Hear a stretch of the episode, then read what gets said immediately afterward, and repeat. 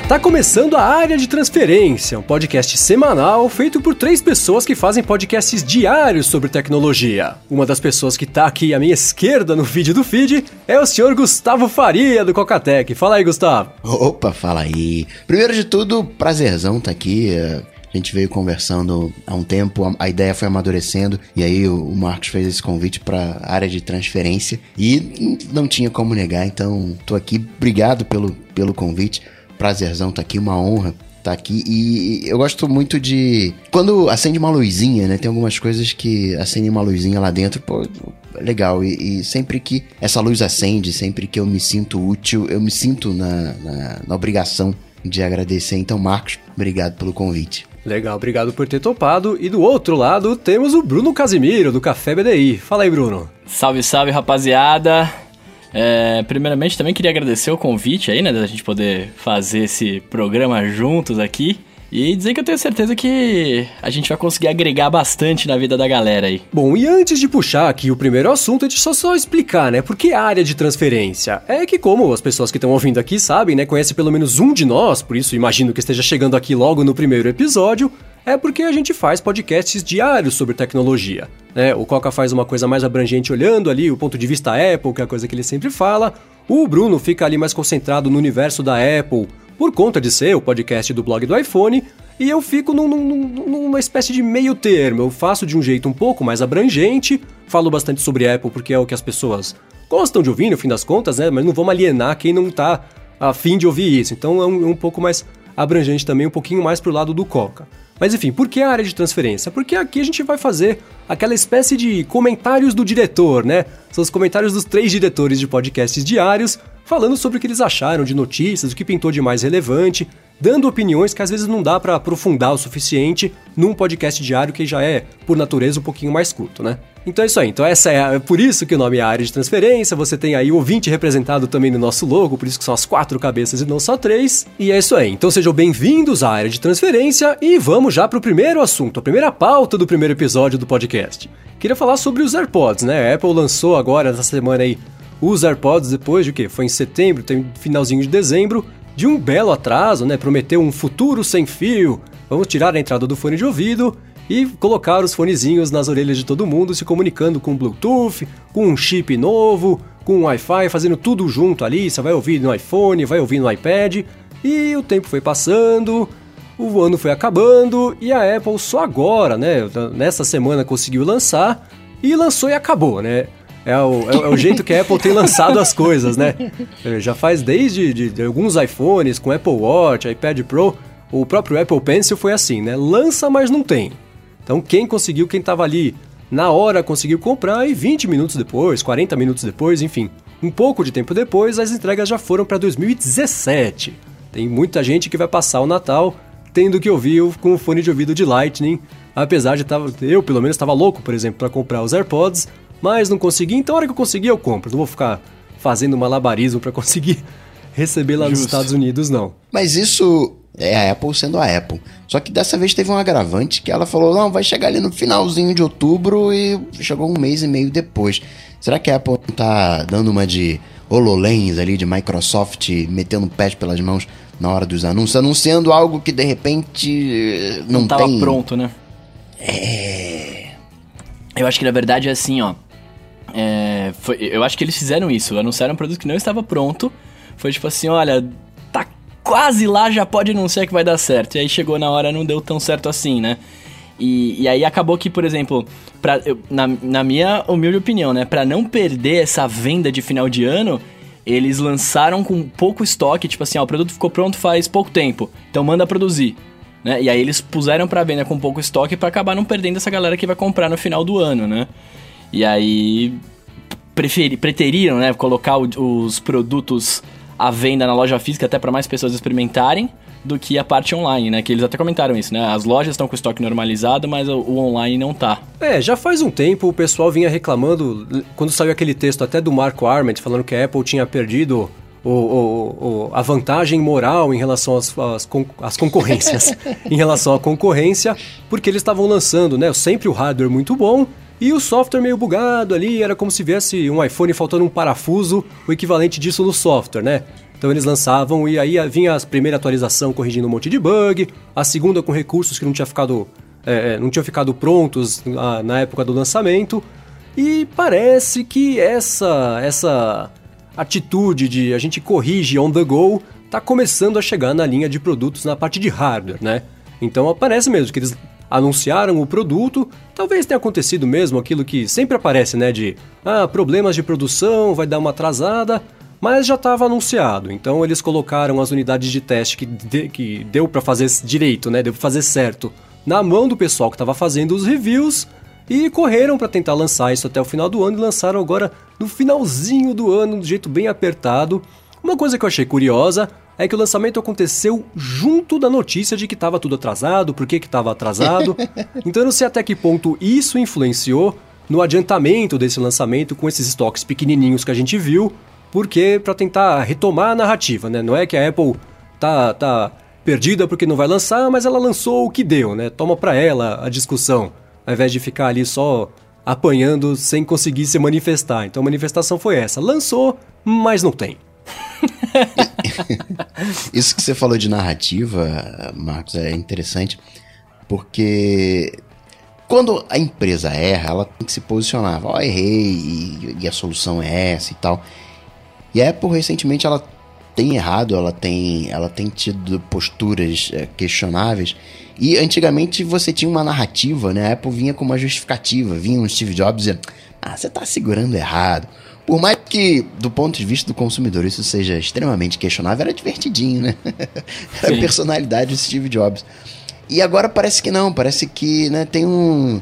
É, é um SBC. Não, mas vamos fazer o seguinte: você ficou chateadinho com o SBC, ó, toma aqui o, o, o donglezinho com desconto, toma o seu adaptador com desconto. Perdeu, mudou a linguagem, né, também. É, e existem outros, é, né? Esse foi, acho que do ano, em relação à Apple especificamente, foi o tropeção mais sério que ela deu, né? Porque isso do, dos fones está muito ligado à estratégia do iPhone, de ter perdido a entrada do fone de ouvido. A Apple vazou lá, acho que foi pro New York Times em março, né? Que ia perder a entrada do fone de ouvido pra galera aí se preparando mentalmente para conseguir superar essa perda gigantesca que todo mundo tá tendo que enfrentar com tanta coragem. Mas é, é, foi, isso vem em março, né? E aí teve todos esses meses de conversa, será que a Apple vai lançar os fones sem fio? Por que, que vai tirar o fone de ouvido? Será que vai ser só Lightning? O fone sem fio vai vir na caixa? Teve toda aquela discussão e no fim das contas ela lançou com o fone Lightning e prometeu o lançamento desse fone de ouvido que só aconteceu agora, né? Mas essa não foi a primeira vez que a Apple pisou na bola assim. Provavelmente não vai ser a última também. É que essa especificamente foi problemática por conta do contexto da Apple, né? Mas, por exemplo, tinha teve... que ser tudo sincronizado. É, eu me lembrava que os iPhones brancos tinha sido o 3GS que tinha sofrido um atraso bem grande, mas não, foi o 4, né? Eu tava ouvindo o pessoal Até comentar que a traseira de vidro. Foi, é, a traseira de vidro que vazava a luz na Vazava a luz na câmera, exatamente. Câmera. Então o iPhone 4 o branco saiu quase junto com o 4S, quer dizer, quem ficou esperando sair o branco quase perdeu um ano ali de, de, de espera, né? E teve outros atrasos também, teve. É que, de novo, né? Software é um pouco menos sério do que hardware, mas teve algum ano que eles tiveram que atrasar o, a atualização do OS 10 também. Não sei se foi o Lion ou o Mountain Lion, ou um que veio depois, que eles até mandaram um e-mail, um comunicado falando: Ó, oh, ficou todo mundo aqui fazendo iOS, então segura aí que a gente vai esperar mais uns 3, 4 meses para lançar o OS 10. Então atrasou também. Teve o caso de. O que mais que atrasou que eu vi esses dias? Ah, o iTunes. Ah, dia, sei lá, 30 de outubro vai sair o iTunes. Aí chegou dia 30 de outubro, ó, oh, gente, deu um probleminha aqui, 15 de novembro. Chegou novembro, ah, então sabe o que, que é? Espera mais um pouquinho. Quer dizer, eles aprenderam que dar uma data, cravar uma data, é perigoso, né? Então esses atrasos pularam do software pro hardware, o que é um problema, é incômodo, né? Agora, sabe o que, que eu tô com medo? Eu tô com medo que o AirPods, ele é o tem aquele chip W1. Eu tô uhum. com medo de ano que vem ter o W2, depois o W3, W4. Ah, ah cara, mas isso não vai que isso aconteça, não. É. Sem dúvida. Não, mas, todo... mas todo ano já pensou ter que comprar todo ano iPhone, comprar todo ano, né? Um, ah, mas um cara, AirPods. eu acho que nos AirPods, para você comprar todo ano, a não sei que venha com uma baita inovação aí, tipo aqueles é, earphones, né, da Bose aí, que você vai direcionar o negócio pra ouvir a pessoa mais perto de você num bar. Eu acho que não tem muita necessidade de se trocar todo ano, né, cara? Ah, são duas coisas, né? A primeira é assim, vai, se a Apple resolver, ah, o próximo iPhone só vai ser compatível com o W2, aí vamos ter choros e ranger de dentes com razão, é. né? Porque não dá. Agora, se lançar, se sair, assim, como saiu o W1, é óbvio que vai ter o W2, senão ele se chamaria W, né? W, se você exato. tem o 1, significa que você vai ter mais lá na frente. Mas se lançar o 2 é até bom porque corrige os problemas de produção do primeiro, né? Vai que eles resolvem fazer, conseguem achar um jeito de produzir isso em larga escala logo no W2. Ótimo, que venha logo, não tem problema. Mas não, não vejo. Se lançar o W2, beleza, né? Não vai ter tanto problema assim, contanto que não tira a compatibilidade com o W1. Agora, uma coisa que fica meio. todo mundo fica ali pensando é o que, que por dentro da Apple tá acontecendo se as pessoas que são responsáveis por isso estão recebendo um puxão de orelha ali. Como é que isso está sendo levado? Porque a impressão é que as coisas estão cada vez mais frequentes esse problema, né?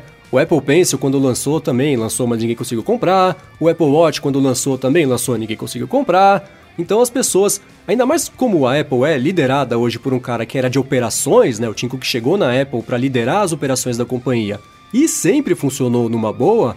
Ele como dono da empresa hoje, como é que o cara eh, acha que tudo bem desse tipo de coisa acontecer vez após vez após vez, dele ter tomado as rédeas ali da empresa. Vai ver que ele pensa assim, poxa, eu era bom no, meu, no, no que eu fazia mesmo, eu não tenho um Tim Cook pra mim. Pode Aí, tá vendo só? É, sair o Tim Cook tá precisa tá de um outro Tim Cook pra fazer o que ele tava fazendo antes, né? Então esse tá sendo um problema. Então ele é, tá, sendo, tá sendo bonzinho. É, é dá trabalho, mas é difícil de fazer, eu sei. Eu, eu bem sei como é. É, então. E em relação isso em relação ao, ao, ao hardware, né? Agora o software. Essa semana, o que, que saiu? Saiu a atualização do macOS Sierra, que tirou o, a porcentagem. A porcentagem não, né? A porcentagem continua, mas tirou ali a previsão de duração da bateria. Quem tem um Mac sabe, né? Que se você abrir a aba de bateria, ele fala: ó, você tá com 30%. E levando em conta o que está fazendo agora, a sua bateria vai durar mais 3 horas e 22 minutos. Se você abrir um Photoshop, por exemplo, que não estava aberto, e falar, ó, agora caiu de 3 horas para uma hora e meia, então segura aí. Então ele vai te mostrando isso e mostra também os aplicativos que estão drenando mais bateria naquele momento. Saiu nessa semana a atualização do macOS Sierra e eles tiraram essa previsão da bateria. Dizem por aí que é por conta daquela a, duração das baterias do MacBook Pro não está chegando ali no que eles falaram que ia chegar, então eles resolveram o problema tirando a medição da bateria. Quer dizer, não resolveram o problema coisa nenhuma, né? Tem muita gente brava aí. As pessoas estão brincando, falar, ah, então quer dizer que quando a Apple lançar um carro, vai vir sem o medidor da gasolina, porque aí pra falar que não tem mais. problema de, de, de autonomia, né? Teve uma galera que lembrou também que o, o, o, iOS 7, eu acho, não, antes disso, quando eram as barrinhas do iOS ainda, teve o problema ah, de sinal, eles falaram, não, não, na verdade o que está acontecendo é que o cálculo do sinal é que está errado, então a gente vai corrigir aqui o cálculo do sinal e você vai ver que a partir de agora as barrinhas vão estar tá muito maiores, porque esse é o de verdade, não é o antigo, a gente esquece o antigo. E aí em seguida veio o iOS 7 com as bolotas, ao invés do medidor ali de tamanho de sinal, vieram as bolotas também. Então parece que a Apple está corrigindo, eliminando problemas, fingindo que eles não existem, né? Varre para baixo do tapete e aí não tem, não tem problema, ninguém tá vendo, né? Não tá tendo os relatórios de erro que eles falaram, ah, caíram muitos relatórios de erro. Sim, porque as pessoas desistiram de usar, né? Porque resolveu o problema, né? Justo. Então saiu esse, essa atualização. É que assim, o que eles falaram oficialmente é que eles estão tirando o tempo estimado porque o percentual é preciso. Né? Se você olhar para sua bateria e ela tiver com 50%, ela realmente está no 50% da carga delas, né? Só que é como você falou, não é bem assim, né, Embora cara? isso tipo... não seja válido pro iPhone, mas tudo bem. Justo. É, mas, é, mas é o que o Marcos falou, não é bem assim, né, cara? Você não pode simplesmente falar assim, ó, vamos usar a partir de agora só essa medição aqui, né? Claro, a gente sabe que o tempo estimado ele cai de acordo com o que a gente está fazendo. Eles até também falaram lá que tem um monte de processo rolando no fundo que você não está vendo, né? Às vezes tem coisa atualizando, sincronizando no iCloud e tal, que isso vai fazer a bateria cair mais rápido, né? Mas, de novo, não tem correção de problema aí, né? Só tem. Os caras estão só meio que mascarando e falando, ah. Vamos usar essa aqui, cara, que essa aqui você não vai errar. Se tiver 50%, tá 50 mesmo. Pode ser que do 50 caia pro 30, mas vai, aí vai estar tá no 30 também. Enfim. O, o bacana, como, como o Marcos falou, né? Você consegue ter uma previsão. Né? Você consegue, se eu abrir o Photoshop, não vou conseguir chegar até o final da reunião. Você consegue ter uma. Não é preciso, porque existem processos, né? não é 100%, mas dá aquela previsão. Poxa, eu tenho aqui duas horas de reunião, né? Não vai dar para usar o Photoshop, vou ter que usar alguma outra ferramenta. Vou anotar aqui no, no, no, no, editor de texto. Será que o editor de texto vai dar conta do recado? Será que eu posso desligar? Se eu desligar o, o, o Wi-Fi e aí não vai rolar essa sincronia, quanto que eu ganho né, de, de, de bateria? É bacana porque te dá uma ideia do que vai acontecer, mas eu sou adepto de não olhar para bateria, não. Eu sou eu não tenho bateria no Mac, no, no, iPhone também, se eu pudesse, tirava. Quer ser feliz, tira o percentual da bateria, que é a melhor coisa que você faz. É, porque Uma no fundo você sabe quanto vida. você gasta, né, da sua bateria. Você sabe o que você tá fazendo ali e quanto mais ou menos vai durar aquilo lá, né? Tipo, o meu MacBook era aqui, eu sei que a bateria dura mais ou menos umas 6 horas para as coisas que eu costumo fazer fora. Então eu sei que se eu sair pra um lugar e eu for ficar mais tempo do que isso na rua, eu vou ter que levar o carregador, senão eu não preciso, sacou? É, já faz bastante tempo que eu tirei o percentual da bateria do iPhone e do Mac também, quando eu tava usando o Mac, exatamente por isso. Porque você fica. Na, você vê só o indicador, você fala, tô com bateria pra caramba. Aí você vê a porcentagem e fala, meu Deus do céu, tenho 68% de bateria, será que eu vou conseguir te dar um nível de neura a mais que você não precisa? É verdade. Se você tá no seu dia a dia ali, você tá fazendo as mesmas tarefas e tudo mais, a coisa tá meio sob controle, né? Você não precisa saber exatamente a porcentagem, o vírgula 001 da bateria, tanto faz. Então eu tirei isso e nunca fui pego de surpresa, nunca fiquei sem bateria. Ai meu Deus, se eu tivesse com a porcentagem ali, teria dado tudo certo, mas eu tirei a porcentagem.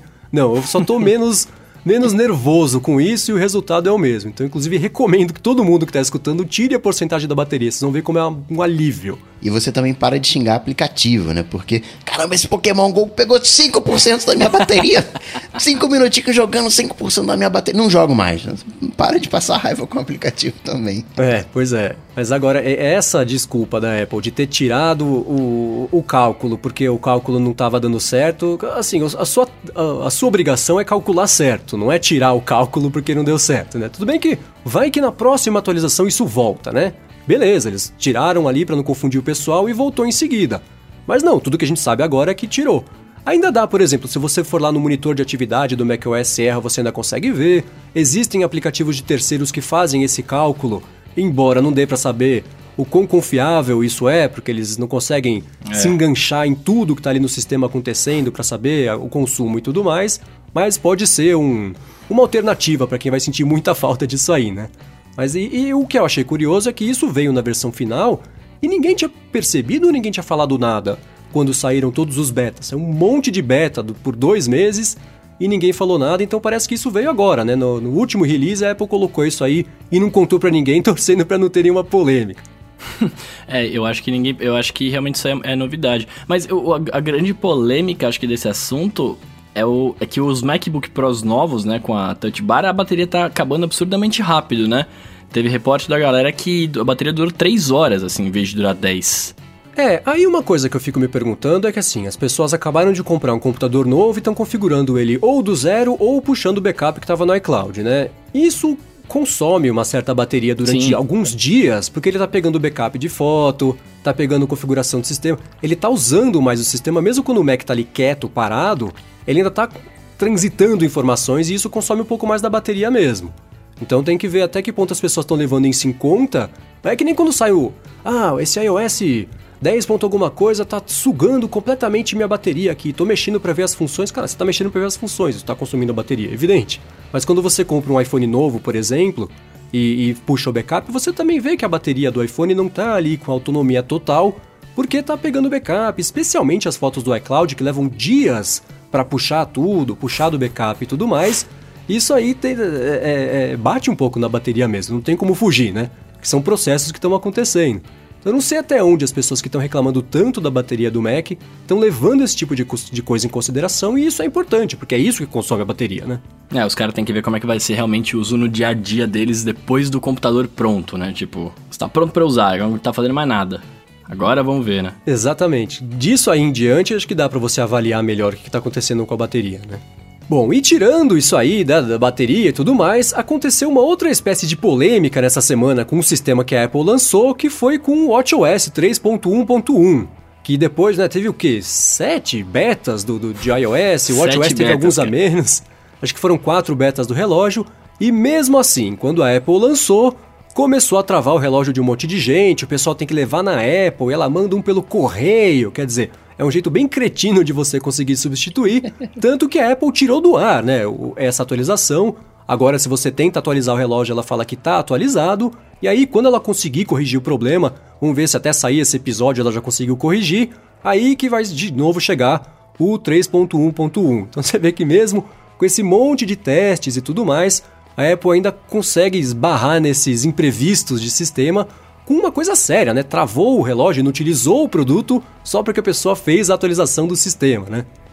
É, eu vou te falar que eu fiquei, eu fiquei realmente chateado, cara. E eu nem uso o Apple Watch, né? Mas eu fiquei chateado pelo fato de que, assim, tiveram muitos betas, tá ligado? Os caras tiveram muitos testes para fazer.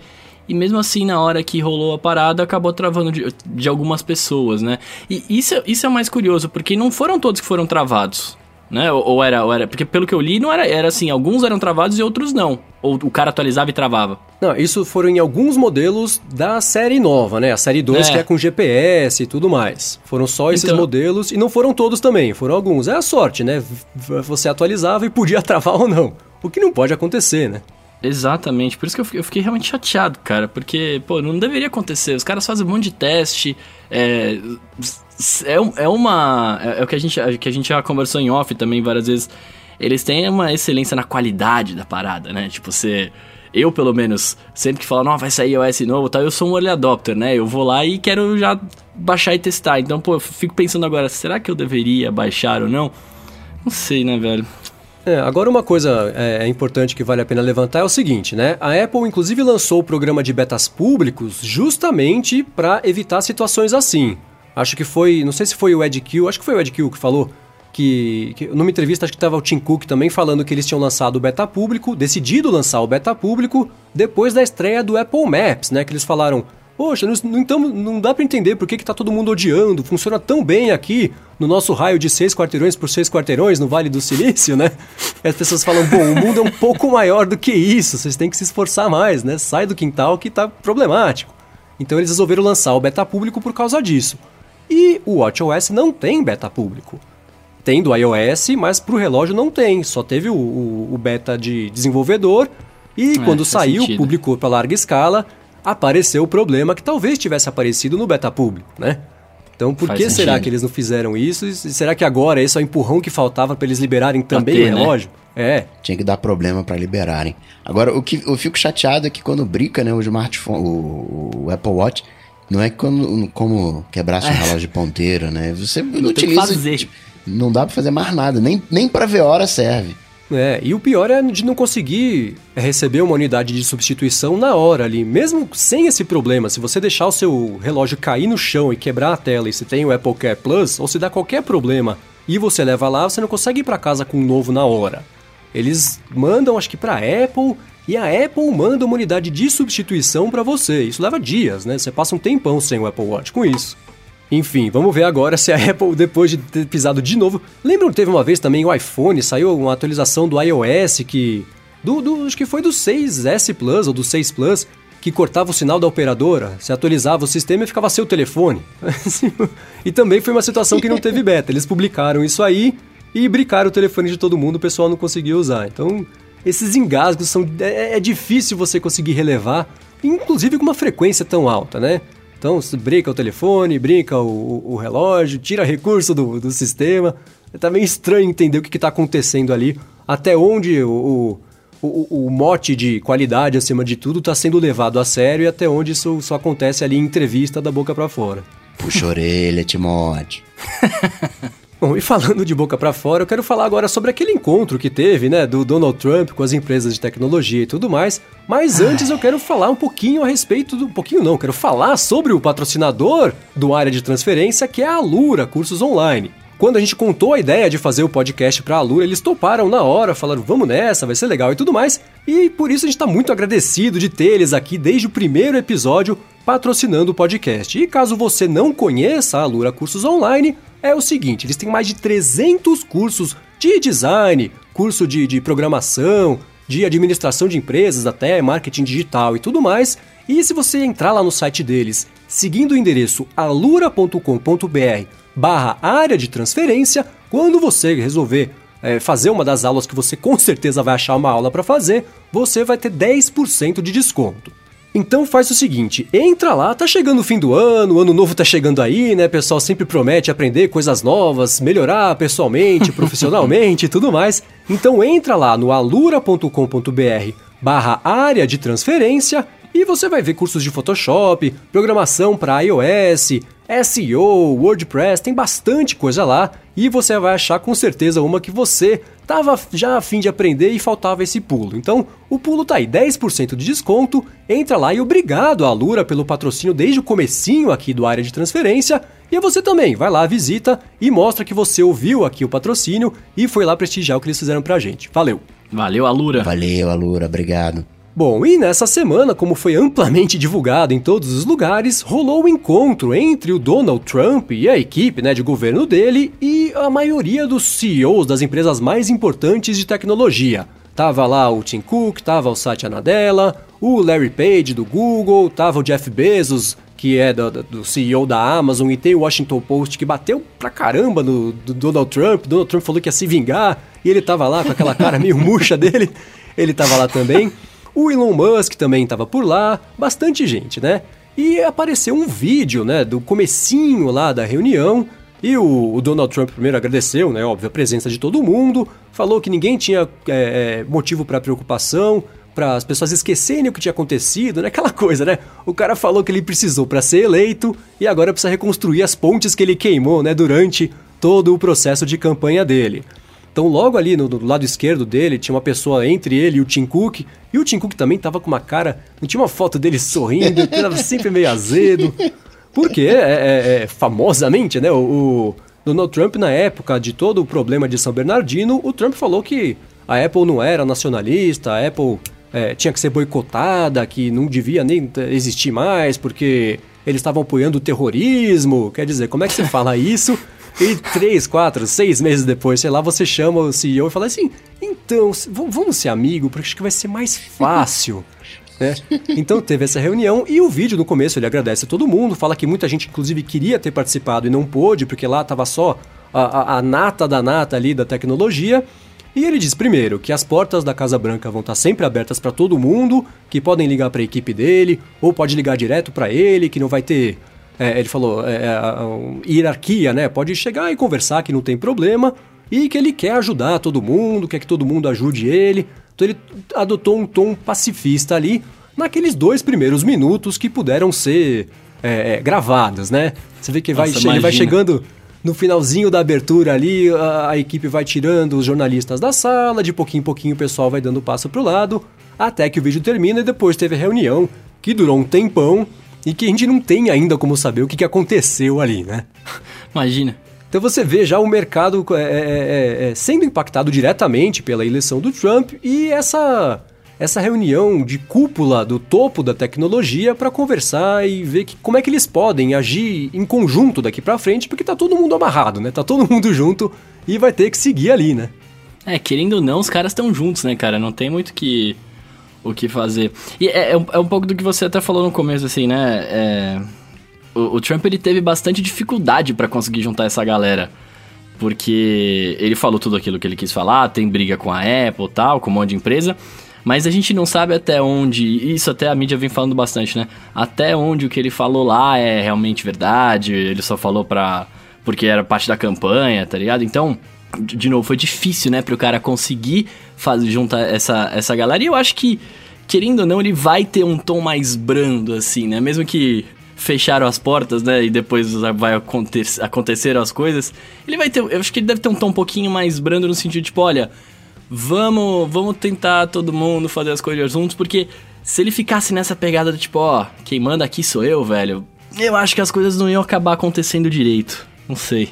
E tem outra coisa também, né? A gente tá falando ali de te tecnologia, basicamente São Francisco. Quem era é. declaradamente contra o, o, o, Trump, por exemplo, seu Elon Musk, o Travis lá, né? do, do, do Uber, eles agora estão fazendo parte da equipe econômica. né? São consultores do Donald Team Trump. Trump. É, o, o, cara, ele é um negociante no final das contas, né? É, de alguma maneira ele queima assim pontes, mas ele também é bom em, em, em reconstruir essas pontes, né? E a, a tecnologia São Francisco tem muita grana, aquilo é um mundo à parte, é um mundo fechado, é, é um mundo que a gente não entende muito bem, é um mundo que a gente não consegue decifrar os filmes que são feitos sobre, entre aspas, São Francisco, sobre esse universo de tecnologia, são filmes que não decolam, são filmes bons e tal, mas enfrentam problemas. Foi assim com o filme do Steve Jobs que teve problema. Não, não, não, é, não foi um filme, entre aspas, não foi um filme franco. Não, não, não faz, não, você não pode interpretar porque tinha os problemas. Aquela série do Vale do Silício, que também prometia contar algumas coisas do Vale do Silício, uh, acabou não conseguindo fazer a proposta inicial. Aquele filme do Google, né, os estagiários que conta um, conta um pouquinho ali, chega numa hora do filme, enfim, começou a sofrer pressão, até que tiveram que mudar uh, as locações, e, e era o Google, né? Então não dá para Trump é o Trump, sim, presidente eleito, mas esse universo de tecnologia também é, é esquisito. Tem um. É um universo próprio. É, o, assim, agora o Trump vai ter. A vendo as fotos, sabe quando você tava na escola e aí você não conseguia escolher com quem você ia fazer o trabalho e te colocavam sentado com alguém que você não conhecia direito? e aí você falava, tá, agora eu vou ter que fazer o melhor da situação. Parecia a cara de todo mundo ali naquela reunião. Todo mundo sentado com um amiguinho que não conhecia muito, mas vamos lá fazer esse trabalho, senão a gente não vai passar de ano. Então essa parecia o mote geral ali da reunião. E o Trump, ele tá fazendo certo no fim das contas, né? Primeiro porque ele é um excelente comunicador, né? O cara conseguiu ser eleito sem plano de campanha. Ele foi eleito só no gogó, né? E ele falou que o pessoal queria ouvir e agora que ele foi eleito, já, já muda um pouco a postura. Teve, ah, tortura, vou voltar com aquela tortura de afogar o pessoal. E aí ele foi eleito e falou: gente, na verdade eu não vou afogar ninguém. Eu descobri que se você der uma cerveja, um pacote de cigarros pro cara, ele vai falar tudo que você precisa.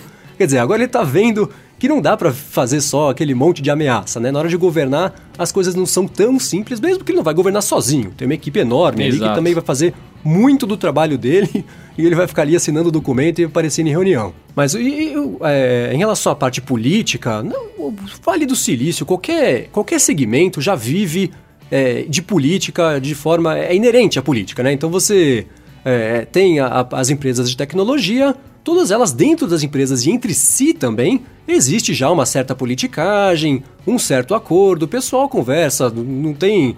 É, às vezes você vê o pessoal aí, ah, Android contra iOS, ah, um, um, se matando um contra o outro, e quando teve a foto lá do Steve Jobs tomando um café com o, o, o o Eric Schmidt lá e falando sobre qualquer coisa, futebol americano, sei lá, né? Então o pessoal aí fica aí se matando à toa. E, mas existe essa politicagem, todo mundo conversa, todo mundo tem que conseguir se virar no mercado e todo mundo se ajuda.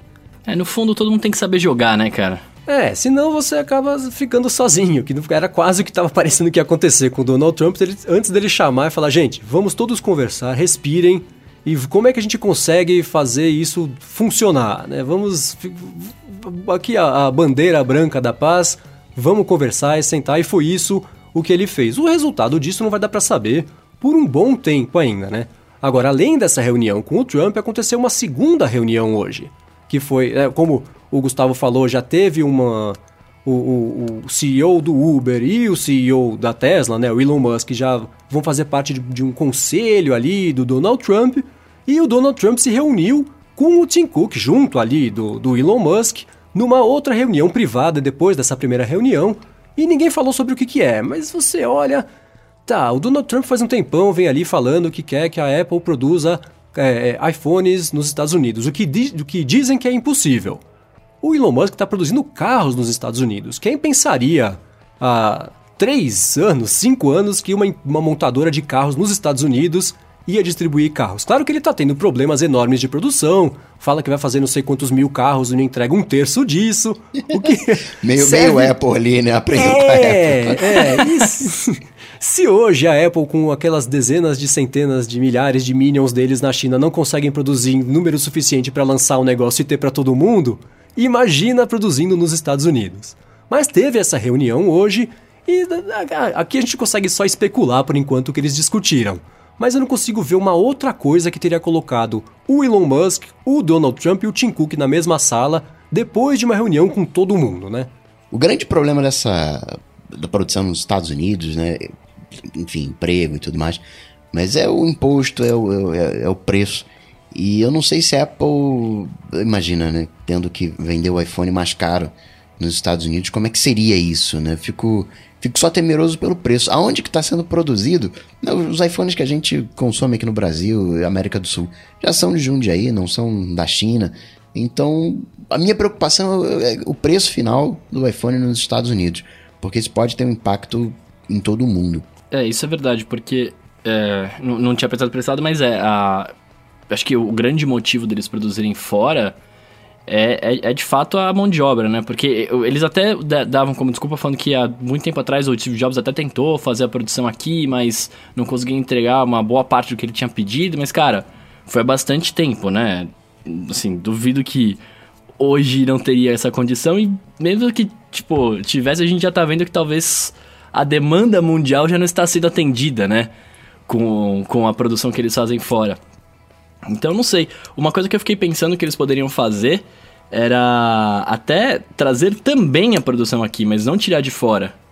Porque tirar de fora tem, uma, tem outros impactos políticos, né? Que não só.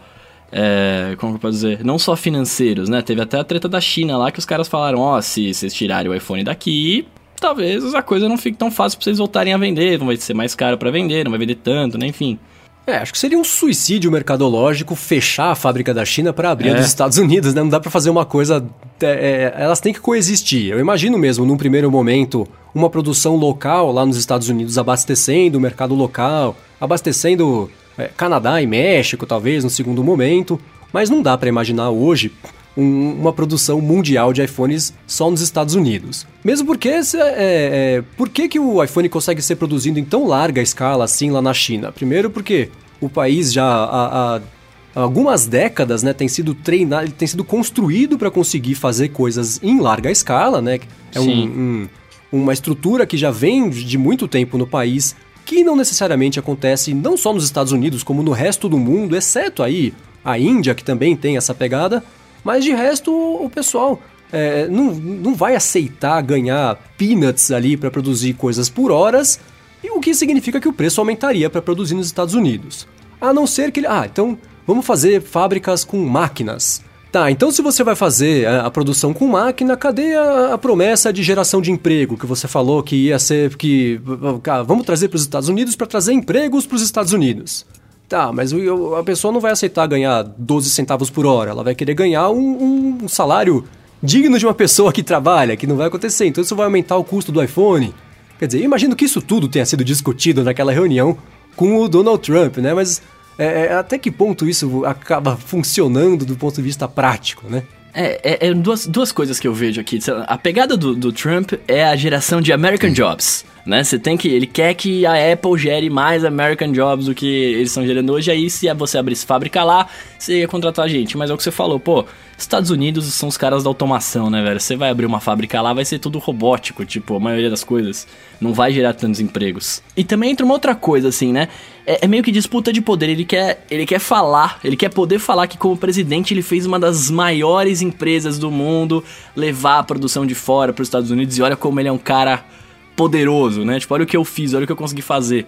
Isso é até uma coisa que ele falou no, no telefonema lá, quando o Tim Cook ligou no dia da eleição pra parabenizar o, o Trump, ele falou, oh, você sabe que uma das minhas metas, e seria muito bom para meu governo, era fazer a Apple construir uma fábrica aqui, seria uma grande vitória para mim, significaria muito pro meu governo. Então, de novo, né, é, é mais, é, é muito mais político do que talvez necessário pros caras lá, né? A Foxconn tem mais de um milhão de funcionários, né? isso no todo. Uma das suas, é, a maior fábrica delas, dela, a, em Shenzhen, tem 300 mil funcionários, né? Olha o, olha o tamanho disso. É grande, né? é, grande. É, não dá para imaginar, né? é, é absurdo. Né? 300 mil pessoas trabalhando num único lugar. E na própria Foxconn também tem as máquinas que já estão substituindo muitos funcionários, né? Milhares de funcionários no país inteiro lá na China estão sendo mandados embora porque você tem uh, os robôs que já estão sendo construídos para fazer os iPhones. Então, mesmo se você fizer a mecanização do, do, da produção nos Estados Unidos, também já acontece na China. Então é difícil você pensar num ângulo que para a Apple se torne é, é, é, vale a pena trazer para os Estados Unidos. A não ser que aconteça aquelas promessas assim, né? Ah, vem para cá que eu te dou um desconto na repatriação de dinheiro que você tem lá no colchão gigante na Irlanda. Faz um negócio aqui que a gente. Então, é, vão ser as trocas de negociação de qualquer businessman que tenha a manhã de fazer esse tipo de coisa. Vamos ver agora se o senhor Tim Cook e a equipe, né, que também não vai decidir sozinho, se eles topam isso aí de fazer, o que eu acho, hoje eu digo que eu acho bem difícil qualquer coisa perto disso acontecer. Sim. Sabe quem que eu gostaria de ver nessa reunião de colégio ali, de decidir Reunião dos com quem pais. fazer o trabalho de grupo? Não, queria ver o, o Steve Jobs junto do Trump. Não, tem muita coisa que eu pensei. e Esse ano inteiro foi. Eu fiquei pensando que pena que ele não tá aqui, né? Primeiro aquele negócio do FBI, Não, ele né? nem ia, cara. É, então, eu fico imaginando quando teve o, a- o James Comey lá com o FBI, colocando a Apple na fogueira ali, falando que era terroristas. Fico ele fala, cara, que terrorista? Vai, toma o seu caminho. É óbvio que eu não vou abrir o iPhone. Se você vier reclamar, eu vou fazer a mesma coisa aqui. Não, sem chance. Então eu fico imaginando ao longo desse ano inteiro, né? O como teria sido a reação do Jobs se ele tivesse ali à frente da Apple. Será que ele tinha ido nessa reunião também? Tinha mandado o Trump passear? Tinha organizado, falando, ó, quem for nessa reunião. Eu, imagino ele colocando publicamente, ó, quem for nessa reunião é um vendido e não merece o respeito dos clientes, colocando a batata na mão das empresas. Como será que ele teria reagido a esse tipo de coisa, né? É que tem, tem o peso dos, do, do cara ser o presidente dos Estados Unidos, né? Não sei se. É, por, mais, é. por, mais do- por mais que ele fosse, né? Fosse toda a opinião dele e tal. O cara ainda é o presidente dos Estados Unidos. A- a- acho que os americanos todos têm essa, essa parada muito forte com o presidente, né? Por mais que eles não gostem do cara e tal, tem um certo, entre aspas, gigante aqui, respeito, né? É, sei lá. Depois de ter pedido o boicote da Apple. É, é, ah, é, tem esse ponto, é verdade, é verdade. Eu tinha esquecido disso. É, Se ele matou o Flash depois que a Adobe pisou na bola com a Apple, imagina um cara que pediu boicote do, pro, pros produtos da empresa. Não dá pra saber, né? Mas eu fico. Nunca saberemos como o Steve Jobs teria reagido a esse tipo de coisa, mas só de imaginar já dá pra pensar em muita bobagem. Bom, e é isso aí. Com essa- esse exercício de, de, de espírito do Steve Jobs, a gente vai encerrando a primeira área de transferência aqui. Bruno, obrigado pela presença. Obrigado você, cara. Queria agradecer mais uma vez pelo convite. E semana que vem também de novo. Sim, Gustavo também, brigadão. Eu que agradeço o convite, estar aqui participando sempre que precisar, estamos aí. E semana que vem, então aí, vai ter, final de ano aí, vai, vai ter pausa ou não? É, sim, a gente vai voltar na semana que vem e a gente vai fazer uma espécie de primeira temporada, a temporada piloto do Área de Transferência, com oito episódios. Então, ao final desses oito episódios, a gente vai ver se vale a pena tomar o tempo de vocês e investir o nosso tempo também nesse projeto, ou se a gente precisa mudar, pensar em alguma outra coisa. Tá aí, ser os oito episódios iniciais da primeira temporada do Área de Transferência. E para manter a conversa, o diálogo com vocês aqui no podcast, a gente vai ter dois momentos de interação. O primeiro momento vocês podem entrar em contato com a gente para falar sobre impressões, é, é, é, expandir esse assunto, os assuntos que a gente discutiu aqui. Então, no primeiro momento do podcast que vem, a gente vai falar sobre isso.